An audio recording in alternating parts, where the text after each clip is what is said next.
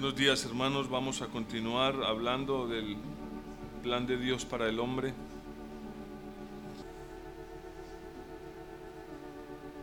Hemos estado viendo cómo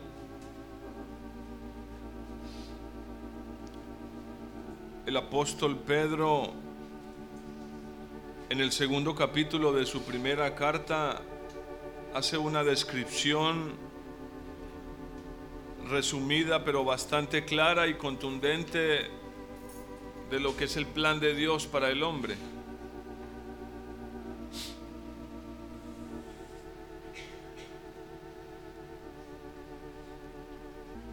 No quiero con esto decir que todas las cosas están ahí en ese capítulo.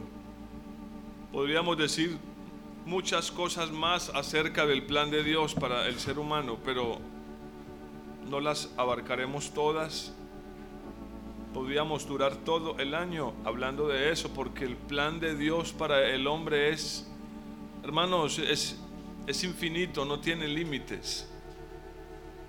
Las cosas que Dios ha reservado para aquellos que le aman son infinitas, son maravillosas.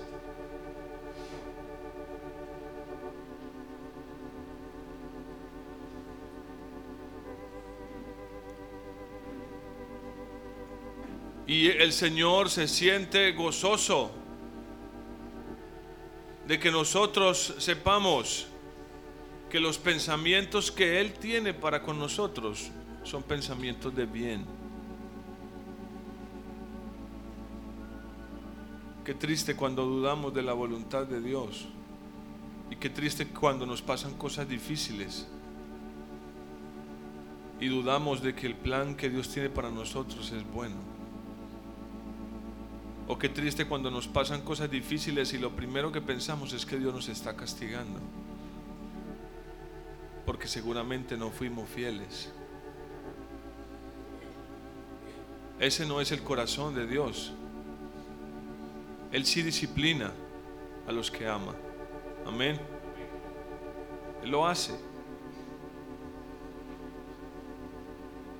Eso es innegable, no podemos esconderlo.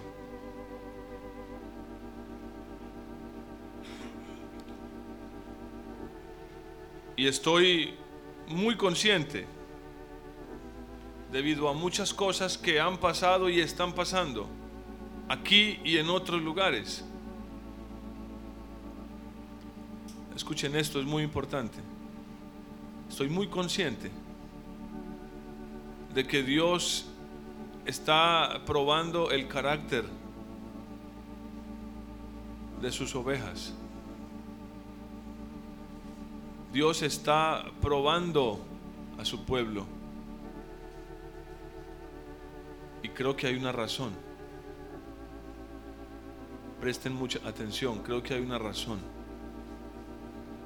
Creo que en los días que viene Dios va a traer algo nuevo, algo maravilloso, algo precioso. No sé si de manera individual o colectiva o si ambas, creo que pueden ser ambas. Y creo que esa es la razón por la cual Dios está probando el carácter de muchos. Porque Dios no va a probar otra cosa. Él no va a probar tu fuerza. Él no te va a poner a cargar una piedra a ver cuánto aguantas. Él lo que va a probar, escuchen esto, hermanos, para que sean librados de la amargura y de pensar lo que no es correcto. Dios va a tratar y a probar nuestro carácter. Y lo primero que la carne hará será salir corriendo, huir. Pero ese no es el camino. ¿Me están escuchando? No es el camino. Si huimos, de esa prueba, estaremos huyendo de la bendición que Dios tiene para nosotros. ¿Están aquí, hermanos?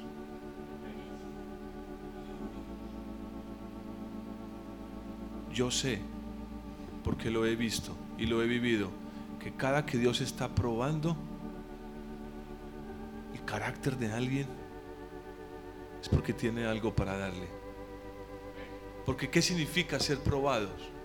Bíblicamente la palabra probado significa mirar si esta persona es digna o digno de confianza. Eso es lo que significa ser probado. No es ser tentado como algunos erróneamente dicen que Dios no puede tentar a nadie. Él es Dios. Pero sí nos prueba. Y nos prueba para ver si somos dignos de confianza. ¿Y de confianza por qué? Porque quiere confiarnos algo.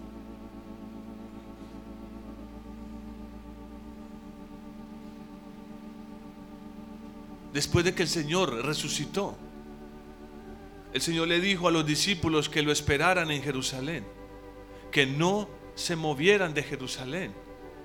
Y la escritura dice que el Señor se le apareció a más de 500 personas. Amén. ¿Han leído eso? Pero ¿cuántas habían en el aposento alto el día que llegó la bendición? ¿Cuántas? No habían 500 solo habían 120. ¿Qué pasó con los 380 restantes? Escuchen, dice que el Señor se les apareció resucitado a más de 500 personas. ¿Dónde estaban los otros? Yo tengo una certeza. No soportaron la prueba de su carácter porque sencillamente no fueron capaces de humillarse y de someterse a esa prueba. Muchos tuvieron algo que decir,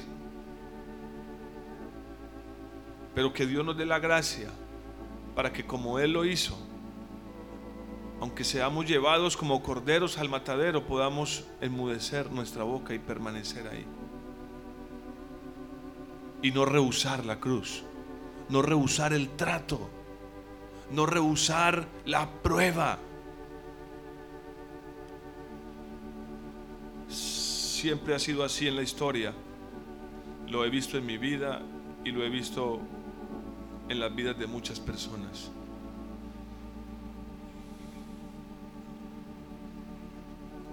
Y es que han pasado muchas cosas aquí y en otros lugares y no me he enterado de otros lugares porque lo haya estado investigando, sino porque me, me han llegado esa información. Y yo le dije, Señor, ¿qué está pasando?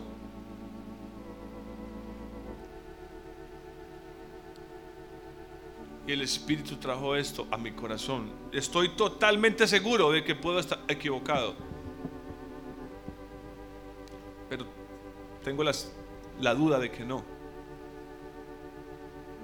viene algo, algo muy precioso. ¿Quiénes lo obtendrán? ¿Quiénes? ¿Quiénes lo obtendrán? Y la realidad es que cada uno está siendo probado en el lugar donde Dios lo tiene hoy.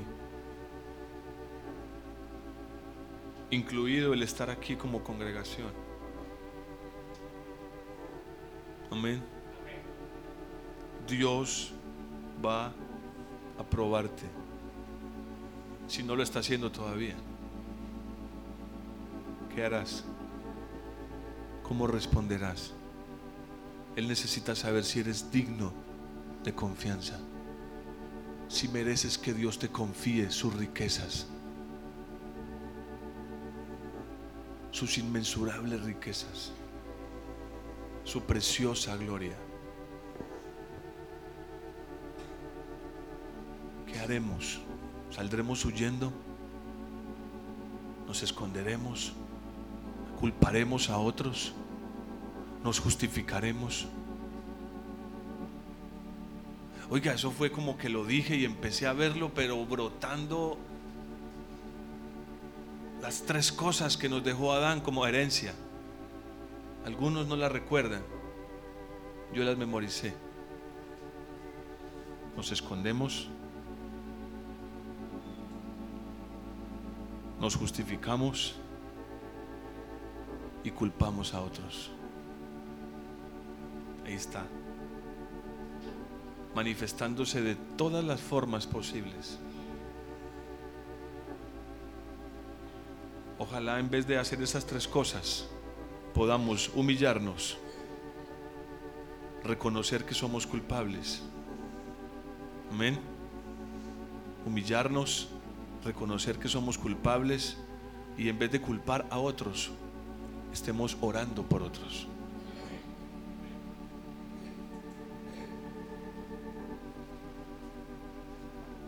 Ojalá que no se les olvide eso, hermanos creo en mi corazón que es del Señor, para ustedes y para mí. Dios no prueba a nadie en vano. Uy, sería muy triste, hermano, sería desastroso estar en las manos de un Dios que no tiene el control de las cosas. ¿No creen que sería una locura?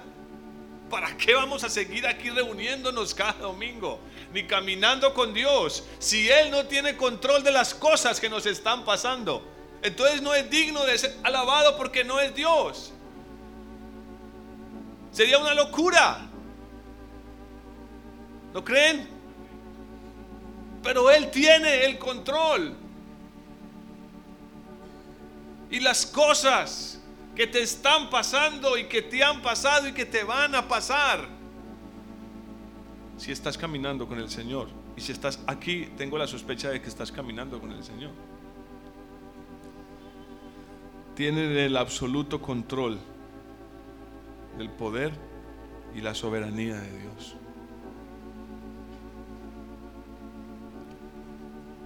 Ojalá que no terminemos escondiéndonos, justificándonos o culpando a otros.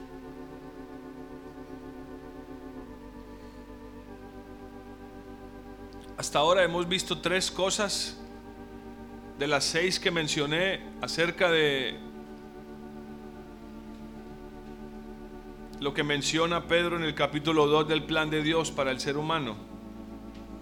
La primera es que como bebés recién nacidos estamos llamados a crecer. Y ese crecer indica tener que depender del de, Señor. Y para eso necesitamos aprender a humillarnos. Qué difícil es tener que depender de otros. Pero nos gusta más cuando, cuando, cuando nosotros tenemos el control y cuando somos nosotros los que podemos decidir. Lo segundo es que como piedras vivas estamos llamados a la comunión. Nadie puede, nadie puede ser discípulo de Cristo Jesús, ni puede decir que camina con Dios si no está dispuesto a vivir en comunidad dentro de la iglesia. Nadie, es imposible, no es bíblico que alguien quiera caminar con Dios si no está dispuesto a estar en medio de la congregación, a congregarse. Nadie puede decir que está unido a la cabeza si no está unido al cuerpo y el cuerpo es la iglesia. Amén. El cuerpo es la iglesia. Lo tercero que fue el domingo anterior es que como sacerdotes estamos llamados a la adoración, a levantar un altar. Y ese altar se levanta principalmente en nuestros hogares. Y entonces el domingo pasado hablamos de la importancia del holocausto perpetuo o el holocausto continuo. De la importancia de que estemos seguros de que nuestra alabanza está siendo recibida por el Señor. Yo sé que aquí todavía hay problemas y perdónenme en la contundencia mi esposa dice, ella me corrige y me dice, no trata de no de ser, yo sé, que, yo sé que aquí hay personas así, pero no puedo evitarlo porque sé que sucede y tengo esa carga en mi corazón. Yo sé que aquí hay personas que todavía tienen problemas con la alabanza. Les cuesta entrar al río de la presencia de Dios en medio de la alabanza. Porque tienen otros conceptos en sus cabezas. Yo le he estado rogando al Señor que toque esos corazones. No lo digo con arrogancia, yo sé, no, lo estoy diciendo con temor y tristeza porque me duele ver que haya personas que no puedan participar del río, de la presencia de Dios en medio de la alabanza. Y eso para mí es muy trágico y peligroso. Es muy peligroso. Eso indica a grandes rasgos que esa persona no se está encontrando con, con con Dios. Y como les dije el jueves, tarde que temprano esa persona dejará de alcanzar la gracia de Dios y que tiene como fruto eso los que vinieron el jueves. Que tiene como fruto no alcanzar la gracia de Dios. ¿No vinieron? ¿Quiénes estuvieron aquí el jueves? A ver, levanten su mano. Pero levántela porque así me como camuflados. ¿Qué trae como fruto? No alcanzar la gracia de Dios. Estaban bien cansados. Amargura. Hebreos dice, mirad que ninguno deje de alcanzar la gracia de Dios, no sea que crezca entre ustedes una raíz de amargura que estorbe y contamine a muchos. Y la gracia fluye muchas veces y constantemente a través de la alabanza. Pero algunos tienen problemas con eso. No entran, no son capaces de entrar al río de la alabanza. A veces hasta percibo que les incomoda. Yo digo, Señor, ayúdales.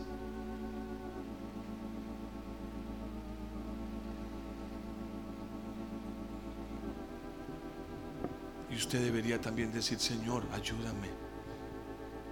Yo necesito meterme en ese río. Amén. Y básicamente es por una razón. Eso sucede por una razón. Eso sucede por una razón. Y voy a decírselas. Tal vez les ayude. La razón por la que sucede esto es que somos gobernantes en nuestra mente somos gobernantes en nuestra mente y queremos controlar cada detalle con nuestros pensamientos. Y es imposible cuando usted se mete en un río y es un río caudaloso como el de la presencia de Dios, usted no tiene control y lo mejor que puede hacer es dejarse llevar. Si usted trata de luchar en contra de la corriente, lo único que conseguirá es estar muy cansado y muy frustrado. Amén pero a veces somos muy gobernantes en nuestra mente. Ahora nos quedan tres cosas, más de las seis que mencioné y nombré, acerca de cómo creo que Pedro establece el plan de Dios para el hombre en el capítulo 2 de su primera carta. Las voy a mencionar todas tres porque las vamos a coger todas juntas hoy, porque están entrelazadas. Las tres primeras tienen que ver con nuestra relación con Dios y la iglesia estas otras tres tienen que ver con nuestra relación con las personas de afuera. La cuarta es que como pueblo de Dios estamos llamados a testificar. Estamos llamados a, dar un testimonio. Esa es la cuarta. Como pueblo de Dios estamos llamados a dar, a hacer más bien, perdón, no quería usar la palabra dar. No, no me gusta. Estamos llamados a ser un testimonio de Dios. Amén. Y esto es tan delicado, pero a la vez tan importante, que la palabra testificar viene de testigo y testigo en el griego quiere decir mártir. Amén. Oh, muchos quieren testificar de Dios, pero no quieren padecer. Eso es imposible, es incongruente, porque el testimonio es un fruto de las pruebas que como seres humanos vivimos y en las cuales hemos sido librados única y exclusivamente por la mano y el poder de Dios como creyentes. No, porque si yo mismo pude si si yo mismo pude solucionar la situación con dinero o con mi fuerza o, o, con mi sabiduría o con mi capacidad, entonces la gloria no es de Dios. No hay un testimonio de Dios, hay un testimonio mío. Amén. Y ya vamos a ampliar un poquito más eso. Porque Pablo lo, mire, Pablo lo simplifica. Pablo estuvo ahí cuando el Señor les dijo, vayan y hagan discípulos a las naciones y, y hablen de mí y proclamen el Evangelio. Pero, pero él, él, él aquí lo resume de una manera que para mí es especial, útil y contundente. Pero vayamos por partes. La quinta cosa es que somos peregrinos y extranjeros en esta tierra. Y que como peregrinos y extranjeros en esta tierra estamos llamados a la santidad de Dios. Y esta parte me gusta mucho. Enseguida voy a mencionarla. ¿Qué significa la santidad?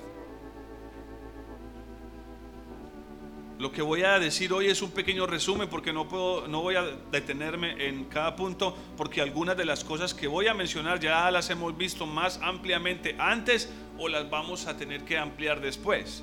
Entonces he decidido juntar estas tres cosas. Y la última, la número seis, la quinta es que como peregrinos y extranjeros estamos llamados a vivir en santidad, la santidad de Dios.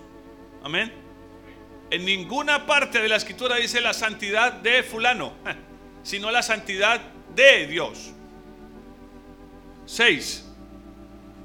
Lo sexto, el último, que como siervos de Dios estamos llamados a ser ciudadanos e ejemplares. Como siervos de Dios, como hijos de Dios, estamos llamados a ser ciudadanos ejemplares. ¿Eres un buen vecino? ¿Eres un buen empleado? ¿Eres un buen patrón? ¿Eres un buen ciudadano? ¿Ah? Es el plan de Dios para el hombre.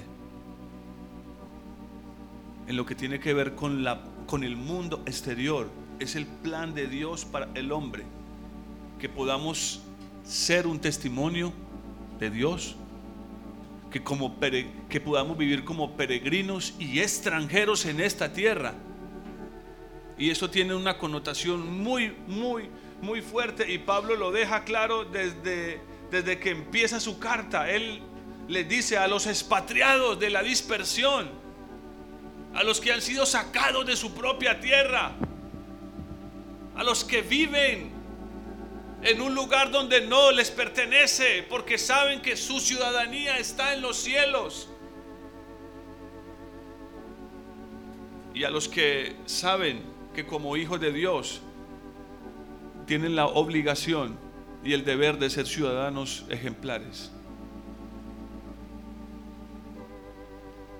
Entonces vamos a leer a partir del versículo número 9 de Primera de Pedro 2, a ver hasta dónde llegamos. ¿Y qué podemos resumir de todo esto? ¿Estamos ahí? ¿Sí o no? Primera de Pedro capítulo 2 versículo 9. Pero vosotros sois linaje escogido, real sacerdocio,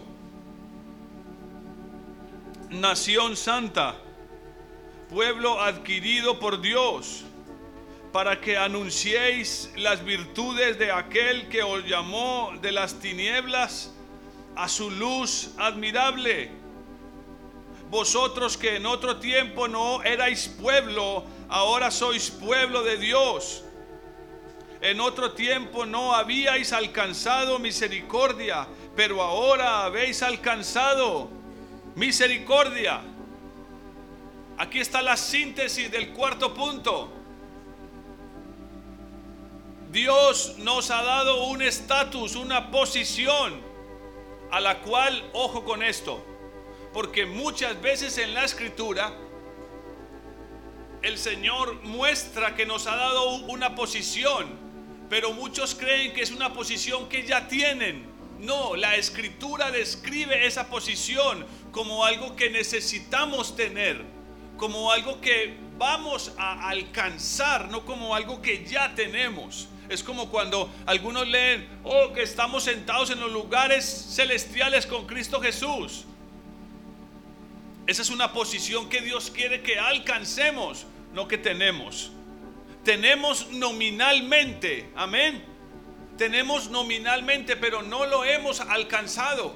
Si yo entro a la universidad y me matriculo como ingeniero mecánico, desde el momento que me matriculo puedo decir, estoy estudiando ingeniería mecánica, pero todavía no soy un ingeniero mecánico hasta que no termine todos mis estudios y tenga el diploma. Y los que saben del tema de la ingeniería me digan, sí, este hombre pasó y, y aprobó todos los cursos y podemos decir, es un ingeniero.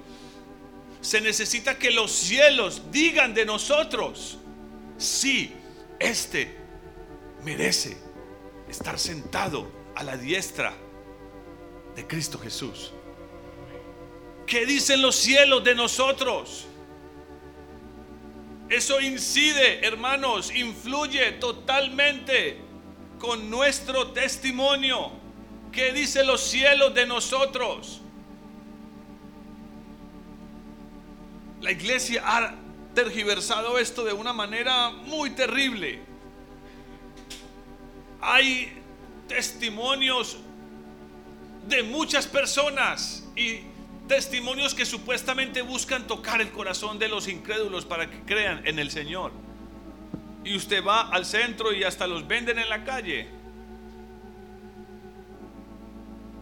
Pero, pero leámoslo de nuevo y veamos qué es lo que dice.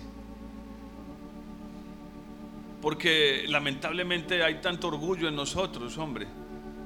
Tanto orgullo y nos gusta es florecer y que nos vean a nosotros, que, que nos señalen a nosotros y se pegan de esto. Somos linaje escogido, real sacerdocio, nación santa. Pero a mí la parte que me gusta es la que sigue. Pueblo que dice, la palabra ahí es comprado. Oh, ya entendemos un poco esto, ¿no? No nos pertenecemos a nosotros mismos, Él nos compró. Y cuando usted compra algo, ¿qué? Es suyo, ¿no? Usted puede hacer con eso que compró lo que usted quiera. Lo que usted quiera. Usted puede comprar algo y si quiere destruirlo. ¿O no? Es suyo. O simplemente modificarlo. Usted compró un closet con tres puertas y lo quiere con dos, entonces lo corta y lo deja con dos. Es suyo, usted lo compró. Esa cosa que, que, usted compró, por la que usted pagó un precio, no tiene poder ni, ni autonomía sobre sí misma. Esa es la parte que no le gusta a la mayoría de los creyentes hoy.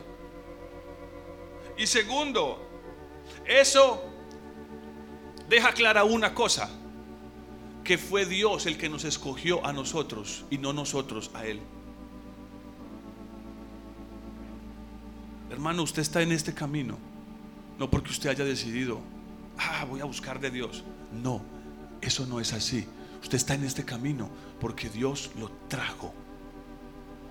Porque un día Dios tocó su corazón y depositó en su corazón una semilla del querer y el hacer porque esa es su buena voluntad. Así lo dice la Biblia. Ni usted ni yo escogimos caminar con Dios. A veces, inútilmente, neciamente, ignorantemente decimos, no, desde que yo escogí caminar con Dios, desde que yo empecé a caminar en el Evangelio, como si lo hubiéramos hecho nosotros. Hermano, yo creo que eso ofende a Dios. Tengamos cuidado de qué manera y qué palabras usamos para referirnos a nuestra relación con Dios. Él nos compró y Él nos escogió, no nosotros, a Él. Y cuando nos compró, la escritura deja claro cuál era, cuál era la condición nuestra cuando nos compró. La figura que más, que más claro deja esto es que éramos esclavos del pecado según Colosenses, Filipenses, Efesios. Y es como si Dios hubiese llegado al mercado de los esclavos, como lo hacían en la antigüedad. Y ahí estaban ese montón de esclavos encadenados, tirados en el piso, sucios, tal vez hasta mezclados con los cerdos que se ponían a la venta o cualquier otro tipo de animales y estaba el cerdo y el ser humano como esclavo y llegaban los demás a comprar los que tenían dinero y posesión y empezaban a mirar a los esclavos y decían, me llevo este esclavo y me llevo ese cerdo y ese caballo. Así era. Y estoy seguro que así sucedió en lo espiritual. Él nos compró de pura gracia, hermanos. Y ahí lo dice más abajo, por su pura misericordia. No hicimos absolutamente nada.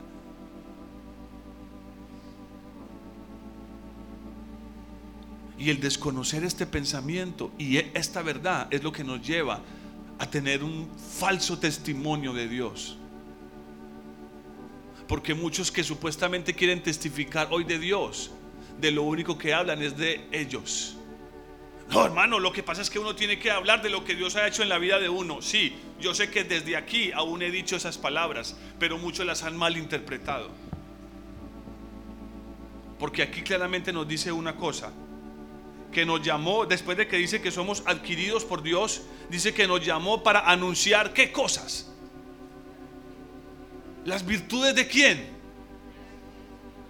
¿Las virtudes de quién? De aquel que nos llamó, no las virtudes nuestras.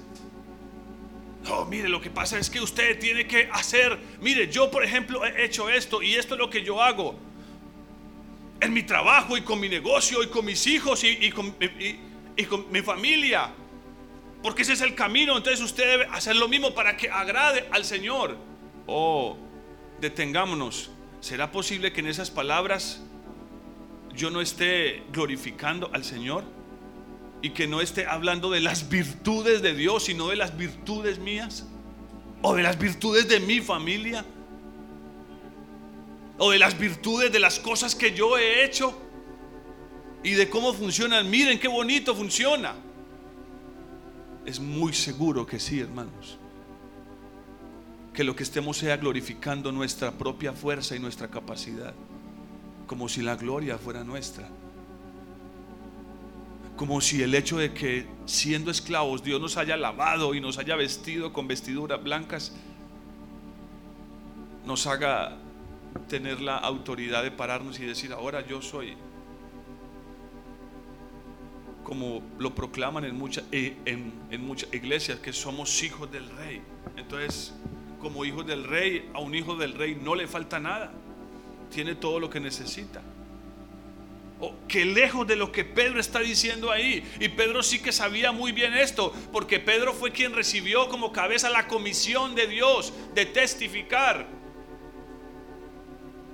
Pero nos gusta mucho testificar, pero no queremos ser un testimonio.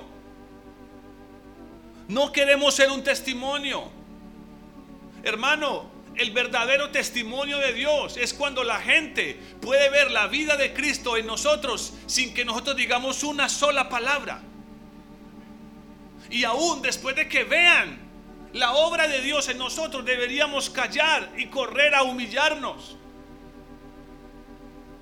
Porque muchas veces la gente nos alaba a nosotros, nuestras cosas, nuestros hijos, nuestra manera de, de vivir. Y es tan fácil tan sutil, pero tan fácil caer en la vanagloria. que cada que alguien nos alabe porque Dios ha hecho algo en nosotros, deberíamos correr a humillarnos. No solo correr a decir, no, pero la gloria sea para Dios. Eso pueden ser solo palabras. Necesitamos correr a humillarnos delante de su presencia y recordar que fuimos comprados. Que no hemos hecho absolutamente nada. Y que Él nos llamó.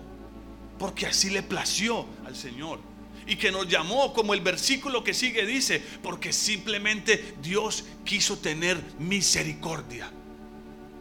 Porque ahí lo dice en el versículo que sigue, versículo 10.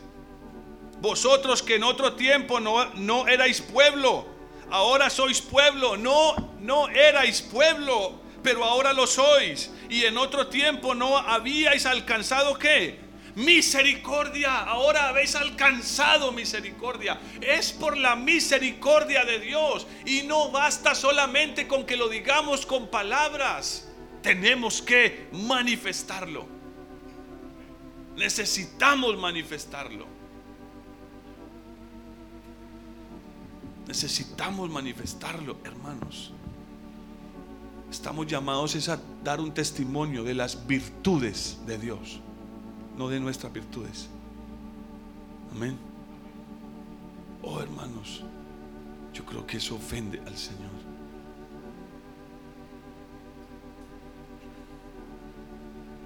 Y es tan fácil querer, eh, querer exaltarnos nosotros mismos.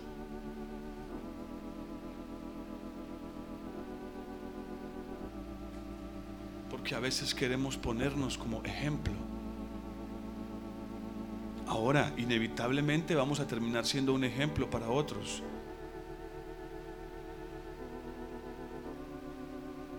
Pero una cosa es cierta, hermanos. Quienes deseen ser un ejemplo para otros van a padecer más que los demás. ¿Están aquí? Quien desee ser un ejemplo para otros va a padecer más que los demás y su camino va a tener que ser más estrecho que el de los demás. Ah, entonces ya no quiero ser un ejemplo para otros. No deberíamos pensar de esa manera. Asegurémonos de, que cuando abramos nuestra boca para hablar o para testificar de Dios, hablemos de su amor, de su misericordia, de su paz, de su grandeza, de lo que hizo en la cruz. No hablemos de nosotros. Está cansada de oír testimonios, de verlos en video de fulano, de sutano, de mengano, del último, el artista, el cantante, el otro, el que era brujo y ahora no. La gente está cansada de eso. ¿Y qué, y qué ha logrado eso hoy en el mundo? Hermano, yo conozco a alguien que se convirtió con un testimonio de eso. Lo dudo mucho. Solo el Espíritu de Dios puede convertir el alma de una persona. Y si en algún momento ese video o lo que fuese sirvió para que esa persona buscara de Dios, pues la gloria es para Dios, no para fulano y el video. Estamos llamados para anunciar las virtudes de aquel que nos llamó. Él nos llamó. Nosotros no lo estábamos buscando. Y si usted mañana en la mañana se levanta con un deseo de buscar al Señor, déjeme decirle que ese deseo no es suyo, lo puso el Señor en usted. Y si Él quiere, lo quita. Y si lo quitara de nosotros, correríamos a desbocarnos en, hacia, hacia las tinieblas más oscuras y más densas y terminaríamos haciendo las cosas más abominables que cualquier persona en este mundo haya hecho.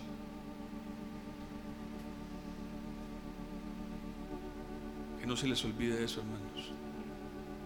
No somos nosotros. Amén. Si usted quiere dar un testimonio, empiece por cuidar dos cosas. Su carácter y sus palabras. Amén. Empecemos por ahí. Queremos dar un buen testimonio de Dios. Empecemos por cuidar nuestro carácter y nuestras palabras. Continuemos para que nos rinda el poquito tiempo que nos queda. Versículo 11. Vamos a llegar al punto número 5. Amados, yo os ruego como a, como a extranjeros y peregrinos que os abstengáis de los deseos carnales que batallan contra el alma. Mantened vuestra manera de vivir entre los gentiles. Mantened buena, perdón, me tragué una palabra y nadie me está corrigiendo, gracias. Me tragué, me tragué la, la parte más importante. Mantened buena vuestra manera de vivir entre los gentiles para que en lo que murmuran de vosotros como de malhechores, glorifiquen a Dios en el día de la visitación al considerar vuestras buenas obras. Y voy a juntarlo con el punto número 6 porque estos dos van de la mano.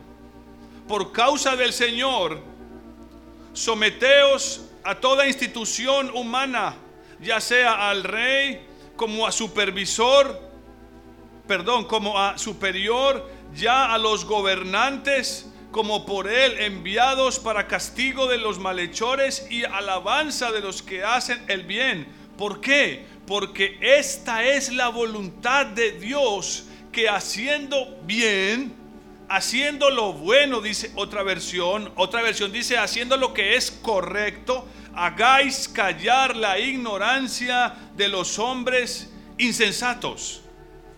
Vivid como personas libres, pero no como los que tienen la libertad como pretexto para hacer lo malo, sino como siervo de Dios. Honrad a todos, amad a los hermanos, temed a Dios y honrad al rey.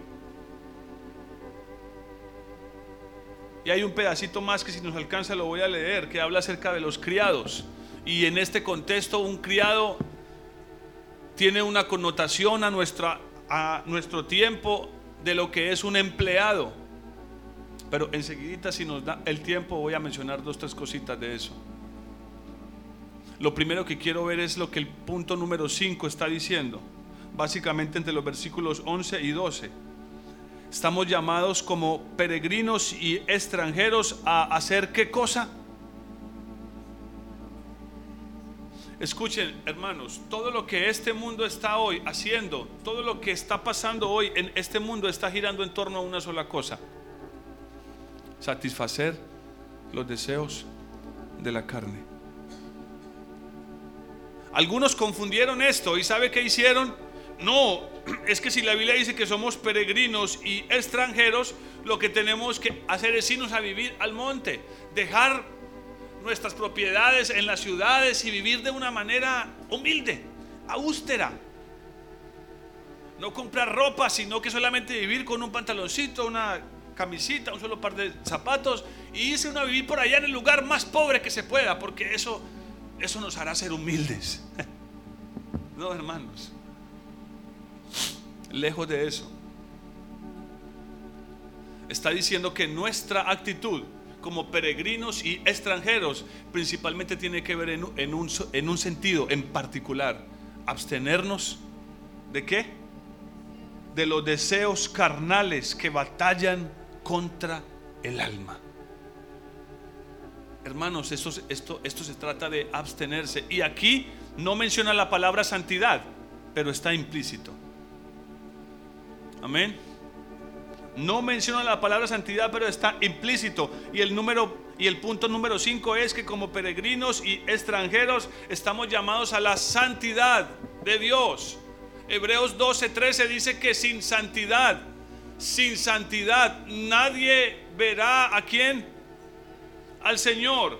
Y no lo iba a leer porque dije, bueno, los que no vinieron el jueves, pero me va a tocar por los que no vinieron el jueves. ¿En qué contexto está ese versículo? Voy a leer Hebreos 12 desde el versículo 12.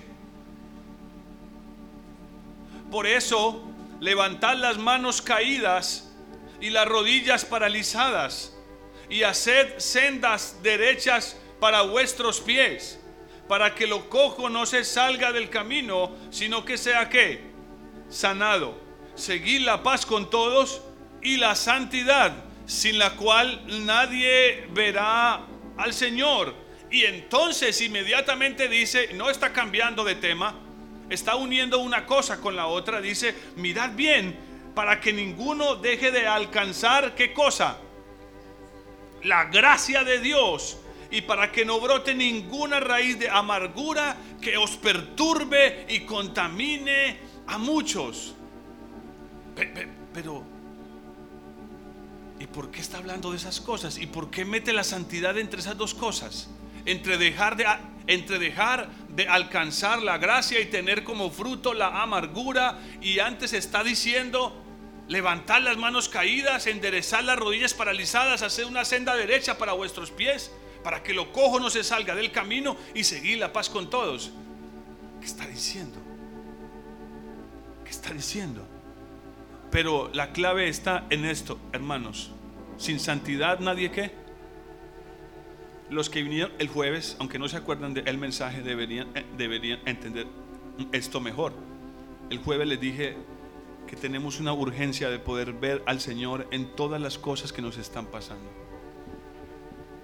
Si no vino, el CD está disponible. Pero quiero enfatizar una cosa. La santidad no es una cosa que el hombre pueda producir. Voy a repetirlo. Están aquí, yo veo personas cansadas.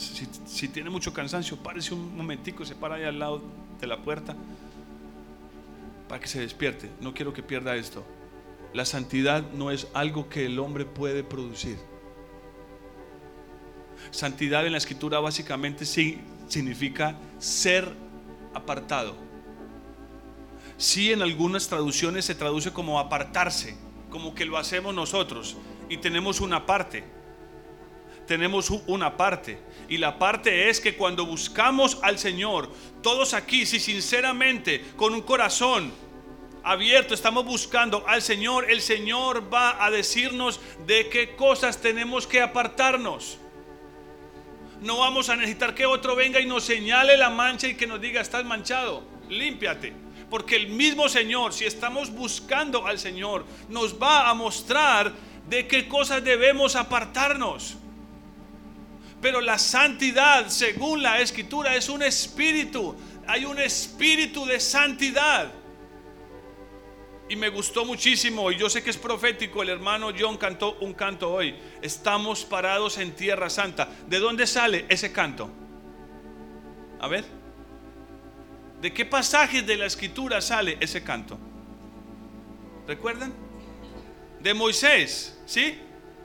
A ver, ¿y qué sucedió en ese momento? Moisés vio una zarza que, que, que estaba ardiendo pero no se quemaba y él se acerca. Y cuando se acerca para ver esa zarza, oye una voz y esa voz, ¿qué le dice? Quita tu calzado porque el lugar en donde estás es que. Ahora, ese lugar en donde él estaba parado era santo, ¿por qué? Porque era muy bonito. Porque era un lugar así embaldosado de mármol. Era un, eh, o sea, era un desierto. Había tierra y desolación a su alrededor. Era santo por qué razón? Ah, aleluya, porque la presencia de Dios estaba ahí. Por eso ese lugar era santo. No era porque estaba decorado de X o de Y manera. Hoy la iglesia dice que para ser santo te tienes que peinar de cierta manera, tienes que vestirte de cierta manera. Las mujeres no pueden hacer esto, ni maquillarse, ni ponerse ningún lujo porque eso es ostentoso, dice la Biblia. No, no es lo que la Biblia dice. Ostentoso es si lo que te pones te cuelga por aquí. Te cuelga hasta los hombros y brilla de todos los colores y el collar te llega y te cubre medio pecho. Eso es ostentoso. Tener unos aritos, una cadenita es ostentoso. No lo veo así. Ostentoso es cuando ostenta, cuando todos los que pasan a tu alrededor voltean a mirarte. Eso es ostentoso. Cuando un hombre o una mujer se visten de tal manera que por donde pasan ¿Usted no ha visto así en la calle personas que por donde pasan todo el mundo está mirándolos? Eso es ostentoso. Eso es el concepto de ostentar. Quiero que me miren. Miren la, la moda que traigo, es lo último. La santidad de Dios no depende de una persona. Depende de que la presencia de Dios esté en un lugar o en una persona. Ahora, ¿por qué nos vestimos de corbata? ¿Por qué nos ponemos bonitos? Porque venimos a encontrarnos con el Señor y Él se merece lo mejor. Si yo me fuera ahí para el parque, pues me de sudadera y tenis. Pero cuando vengo a presentarme delante del Señor, quiero ponerme mis mejores ropas. Cuando Moisés le dijo, le dijo, le dijo, le dijo, le, dijo al pueblo, mañana es día para que se reúnan con el, con, con el Señor. Vayan y laven sus vestidos, laven sus cuerpos, pónganse sus mejores ropas para que suban al monte de Dios. Él quiere encontrarse con ustedes. Si tuviéramos una cita con el presidente, no nos, no, no, no, no, no, no, o sea, no nos iríamos vestidos de cualquier manera. Buscaríamos en nuestro closet la mejor ropa. O por mejor, o si fuera posible comprar algo para ponerme bonito. O si usted se va a casar con su amada y va al encuentro de su amada, usted no se pondría cualquier traje. ¿O sí? No dicen que sí, ¿cierto? Siempre es bueno tener una buena justificación. La santidad de Dios no la producen los hombres, ni formas, ni normas, ni lugares. Las normas están puestas no para producir santidad, sino para guardarnos a nosotros como, eh, como, como hermanos, para, eh, para, para mantener la paz entre nosotros, la armonía. Las normas no, no son puestas para producir santidad. Amén.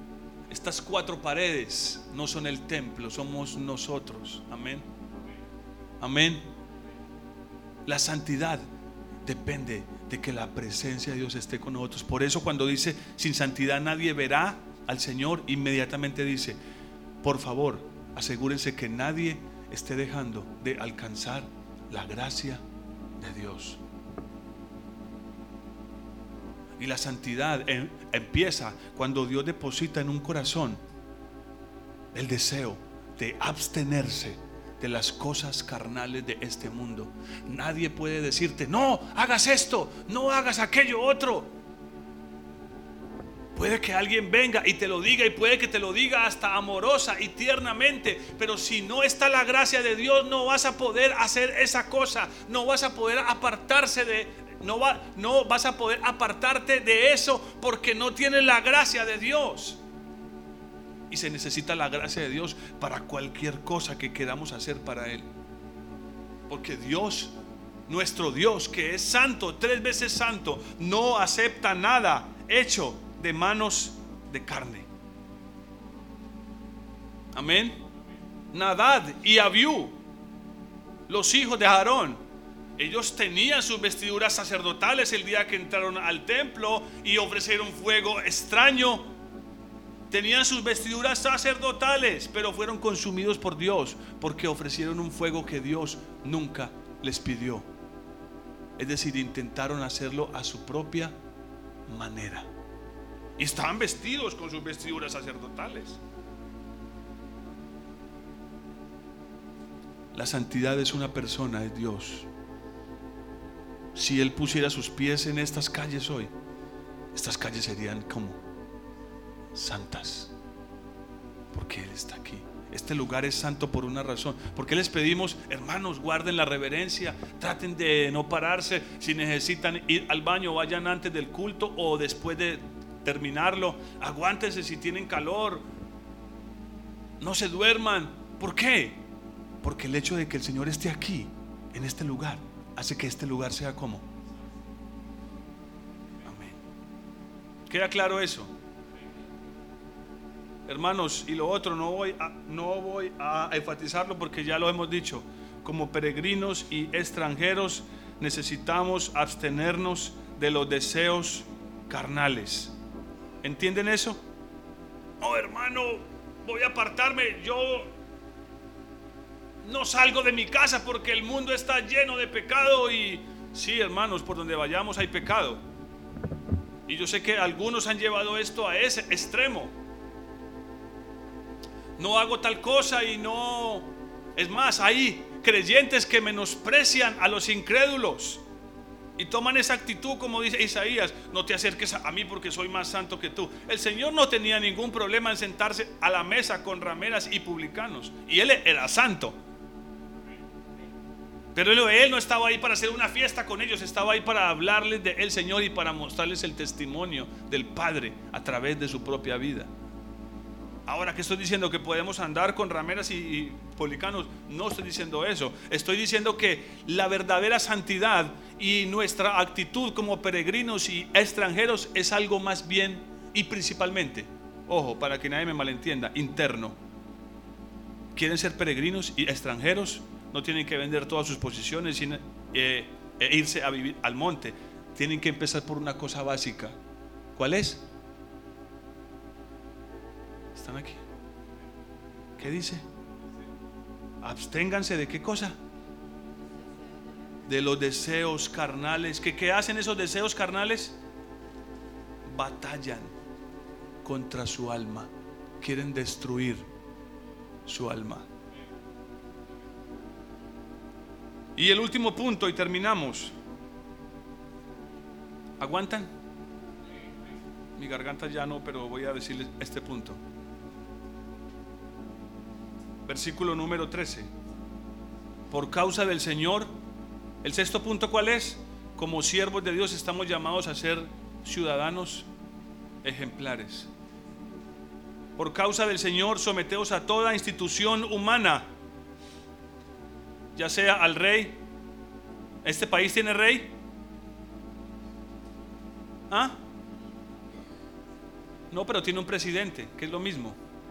Y tiene gobernadores, alcaldes, un consejo. Tiene un, tiene un congreso. Hay policías, hay instituciones. La superintendencia, la DIAN, una cosa, la otra. Aquí está diciendo que tenemos que someternos a toda institución ¿Qué? Divina, solo me someto al Señor. Hermanos, voy a decirlo así de una manera sencilla. Como cristianos estamos llamados a someternos a todas las normas y las leyes que el gobierno establezca, a menos que, y abran sus oídos, para que no vayan a decir después, el pastor dijo una cosa. Abran bien sus oídos, a menos de que las cosas que ellos digan vayan en contra de lo que Dios me pide que haga, a menos de que vayan en contra de la voluntad de Dios. Si a mí mañana me dicen que el gobierno exige que mis hijos tienen que ir al colegio, sí o sí, yo no, no, yo no me someto. Si me toca esconderme, me escondo, pero no lo hago. Porque entiendo que la voluntad de Dios, según lo que veo en la escritura, es que yo eduque a mis hijos, yo, no un tercero. Oh, hermanos, hace unos días leí un, un artículo horrible. Cuatro niños de nueve años, de nueve años, de cuarto de primaria, tercero, cuarto de primaria, estaban extorsionando a un niño de siete años y lo golpeaban y lo golpearon de tal manera que el niño fue a parar al hospital. Lo, eh, le pedían dinero para ir al patio, al recreo, para entrar al baño, le quitaban su mesada, le quitaban sus cosas de comer. Cuatro niños de nueve años a uno de siete. Y lo golpearon de tal manera que el niño terminó en el hospital. Y el colegio, en el reporte decía, el rector, no está comprobado que sea un asunto de extorsión ni nada semejante. Son cosas de niños. Son cosas de niños. Oh Dios. A mí el gobierno me, me dice mañana que por ley mis hijos le pertenecen al gobierno y que pueden hacer con ellos lo que quieran. Hasta ahí llego yo. Pero cuando la Biblia dice, eh, perdón, pero cuando la ley dice no te pases el semáforo en rojo. cruza por la cebra, paga tus impuestos. No uses contrabando en tu casa. Paga tus servicios públicos. No los tomes de contrabando. Eso es ilícito, es pecado. Paga tus impuestos. Debemos hacerlo porque somos llamados como Dios lo dice en su palabra a someternos a toda institución humana. ¿No dicen amén? Yo sé que este tema es muy difícil, porque conozco aún a muchos cristianos que no pagan impuestos, porque es que es injusto, porque ellos se roban ese dinero, entonces imagínense si yo le tuviera que pagar impuestos al gobierno. Mire hermanos, ¿saben que este año se han destapado los escándalos más grandes de corrupción en el mundo?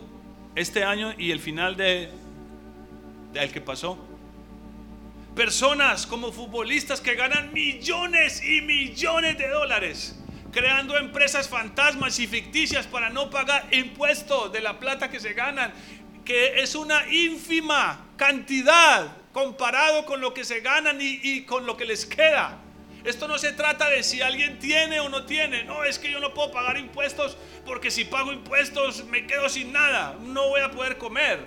Es la excusa que muchos dicen para no diezmar. Es que si yo diezmo y ofrendo, oh, bueno, bueno, bueno, voy a diezmar, pero es que si ofrendo me quedo sin nada y voy a sufrir hambre. Y siempre estamos teniendo una justificación. Estos hombres son millonarios, pero buscaron las maneras, todas las formas posibles de no pagarle impuestos al gobierno. Ese es el espíritu del mundo.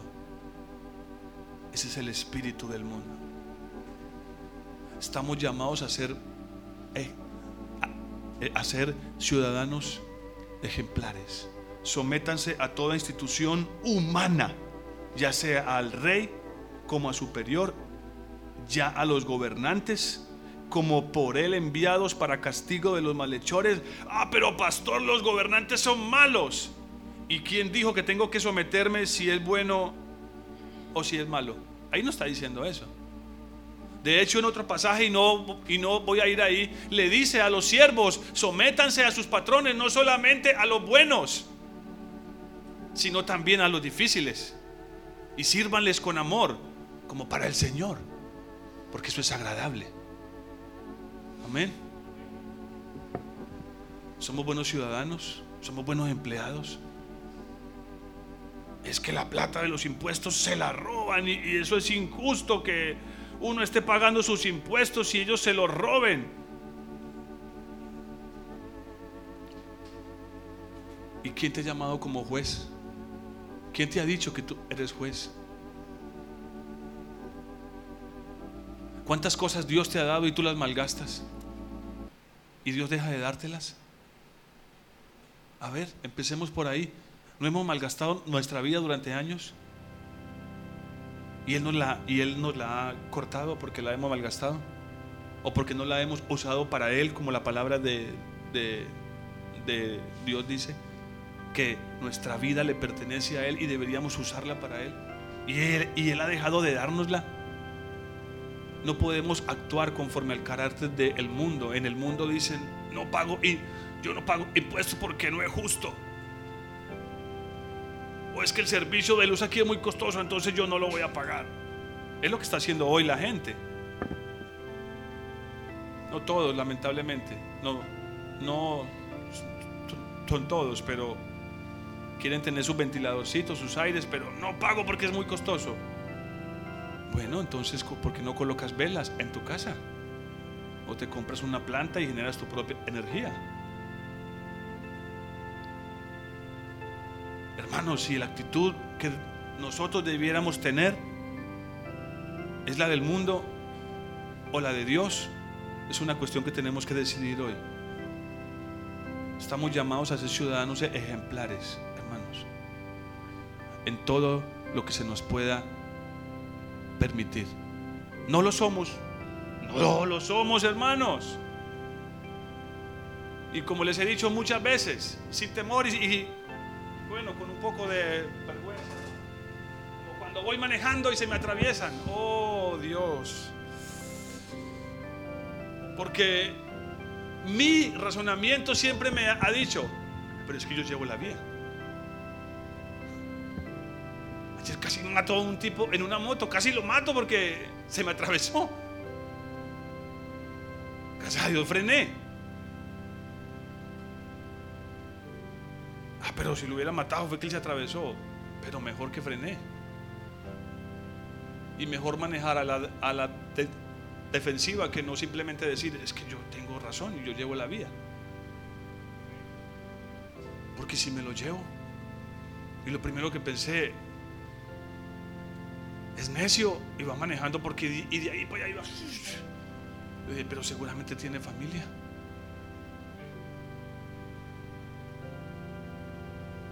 Yo lo que pude ver es que Dios estaba mostrándole a ese hombre misericordia, no a él, tal vez a su esposa y a sus hijos. Miren hermanos, hay muchas cosas que pueden generar una polémica, porque lamentablemente como, como les digo, conozco cristianos y muy, muy buenos, hermosos cristianos, fieles cristianos, que no están dispuestos a pagar impuestos. Hombre, yo digo,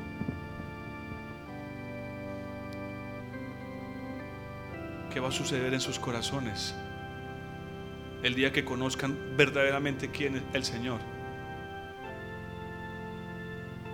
Lean Éxodo Levítico, Números. Israel era una nación que pagaba grandes impuestos. Leanlo. ¿Qué creen que va a suceder cuando el Señor venga? ¿Que todo va a ser gratis? Oh, vas a tener tu casita ahí grande, amplia. Luz gratis, agua gratis. Porque es el reino. Entonces, ¿saben que yo he conocido cristianos que piensan de esa manera? Que cuando el Señor venga le va a dar su casa gratis, con luz gratis, agua gratis. No, hermanos, eso se llama comunismo. Eso se llama socialismo. Y va en contravía del carácter del reino y de la voluntad de Dios. La Biblia dice, el que no trabaja, no come. Si antes robaba, ahora trabaje con sus manos para que tenga para él y para ayudar a otros.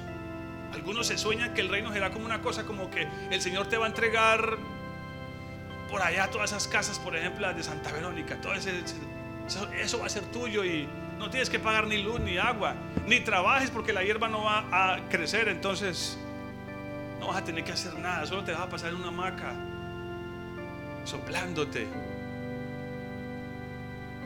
El reino será una cosa que va a sorprender a muchas personas. Pero la excusa dirán, ah, no, pues que cuando sea el reino, entonces ahí sí paga pagar los impuestos porque es el reino. No, eso se llama engaño. Amén. Eso se llama engaño. El Señor le dijo a la multitud, incluidos su- su- sus discípulos, denle al César lo que es del César. Mi reino no es de este mundo. Pongámonos en pie.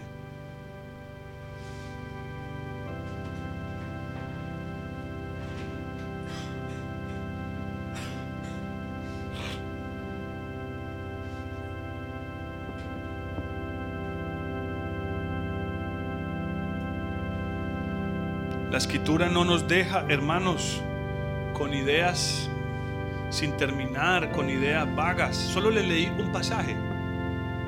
Pero lean Efesios, lean Tito, lean Timoteo.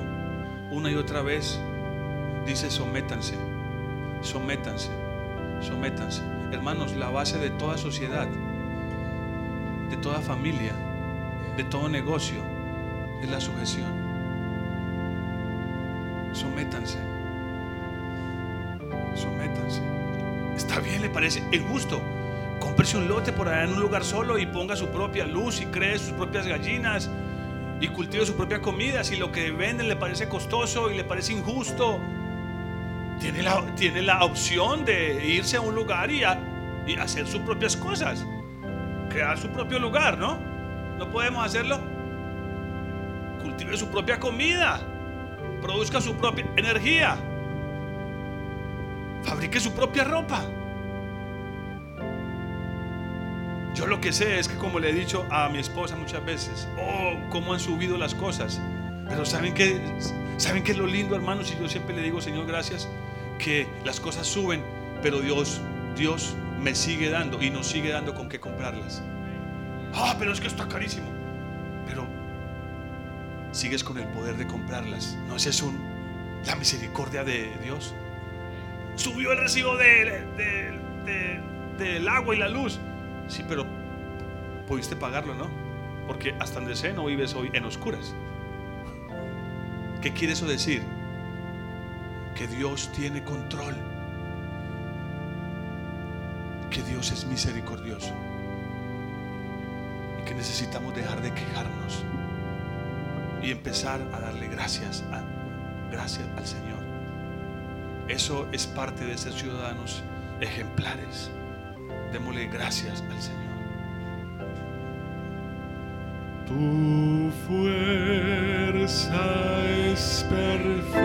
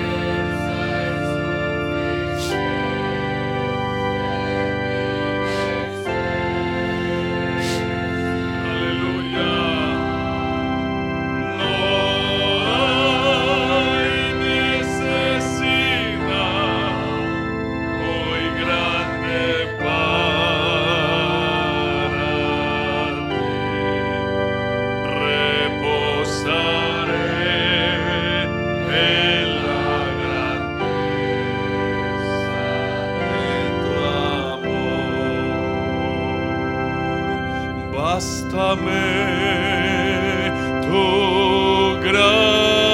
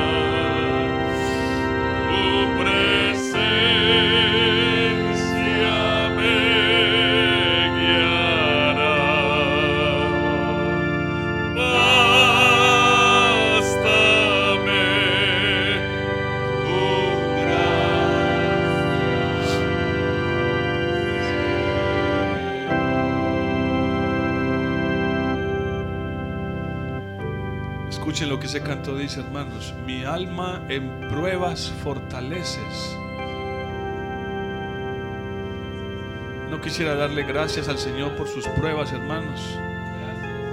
Yo sé que algunos de ustedes están pasando pruebas. Cierren sus ojos, denle gracias al Señor por esa prueba. La solución no es huir de la prueba. La solución no es huir de la prueba. Dale gracias.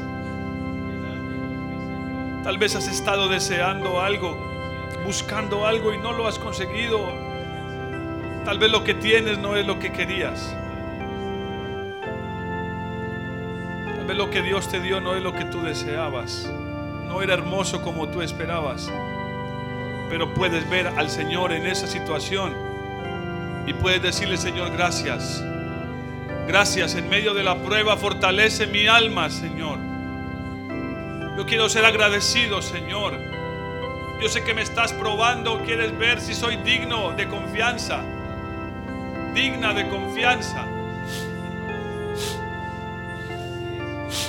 Gracias, Señor. Gracias por las pruebas, mi Señor. Gracias porque yo sé que tienes un propósito, Dios. Tienes un propósito y un plan para cada hombre, para cada uno de nosotros. Gracias, Señor. Gracias por habernos comprado, Señor, por habernos llamado, porque tú nos escogiste, Señor. Que ese sea nuestro testimonio. No soy nada, no soy nadie. Él es todo para mí. Enséñanos, mi Señor, a vivir en, en santidad.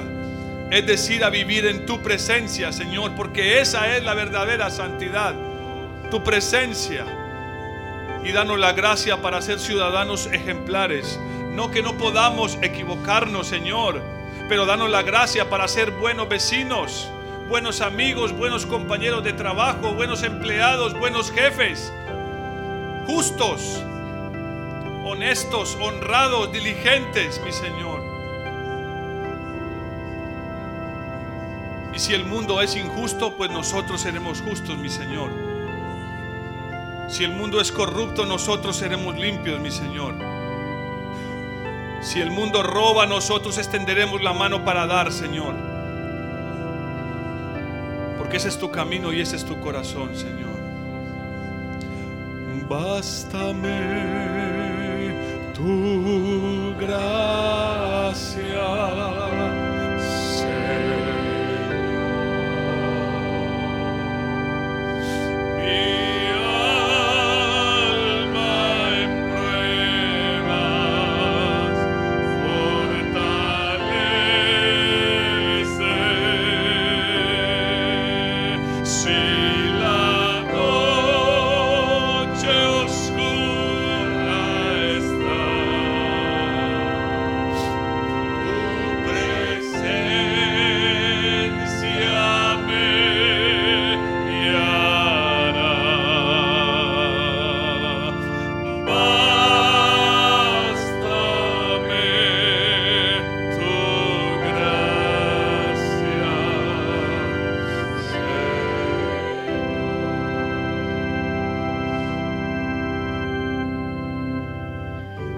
Tengas temor si la noche es oscura. Él es la luz. Aleluya. Él es la luz del mundo. No tienes por qué tener temor si la noche es oscura. Él es la luz. Colócala sobre la mesa en un lugar alto para que alumbre todo a tu alrededor, todo tu camino delante de ti. Gracias te doy, Señor. Gracias por cada prueba, cada aflicción, por cada sufrimiento. Como dice tu palabra, nos gozamos, Señor. Gozaos cuando os halléis en diversas pruebas. Nos alegramos y te damos gracias porque nos estás probando. Y yo sé que traes algo. Estás preparando algo precioso. Los que renuncien, los que retrocedan, Señor, no lo verán. Pero los que perseveren, los que sigan adelante, los que sigan buscando tu gracia, humillándose, alcanzarán misericordia, Señor. Aleluya, mi Señor, gracias. Si la